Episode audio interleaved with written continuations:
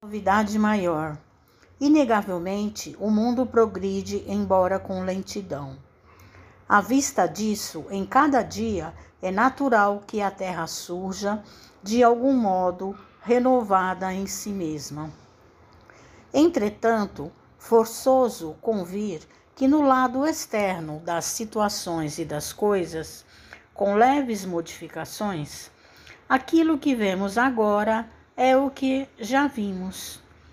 O Sol, cuja marcha Josué supôs haver paralisado no combate contra o rei de Jerusalém, é o mesmo que clareia a estrada do deserto para o beduíno de hoje.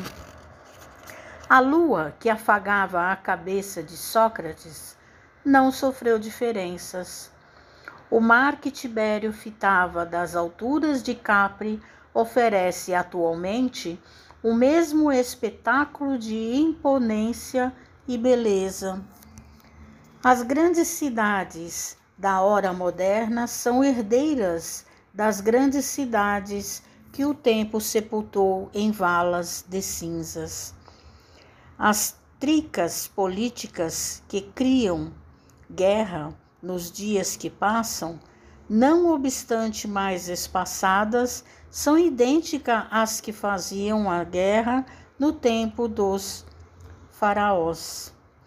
Os escritores de inspiração infeliz que há milênios envenenavam a cabeça do povo são substituídos na época presente pelos escritores inconsequentes que articulam palavras nobres e corretas, fomentando os vícios do pensamento. Inegavelmente, o progresso é a lei, contudo, só o conhecimento de nós próprios conseguirá realmente fundamentá-lo e apressá-lo em sadios alicerces na experiência.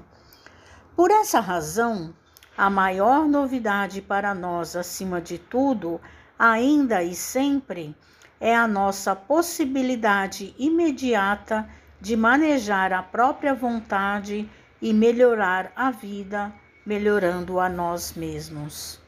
Mensagens do livro Ideal Espírita, Francisco Cândido Xavier, Emmanuel.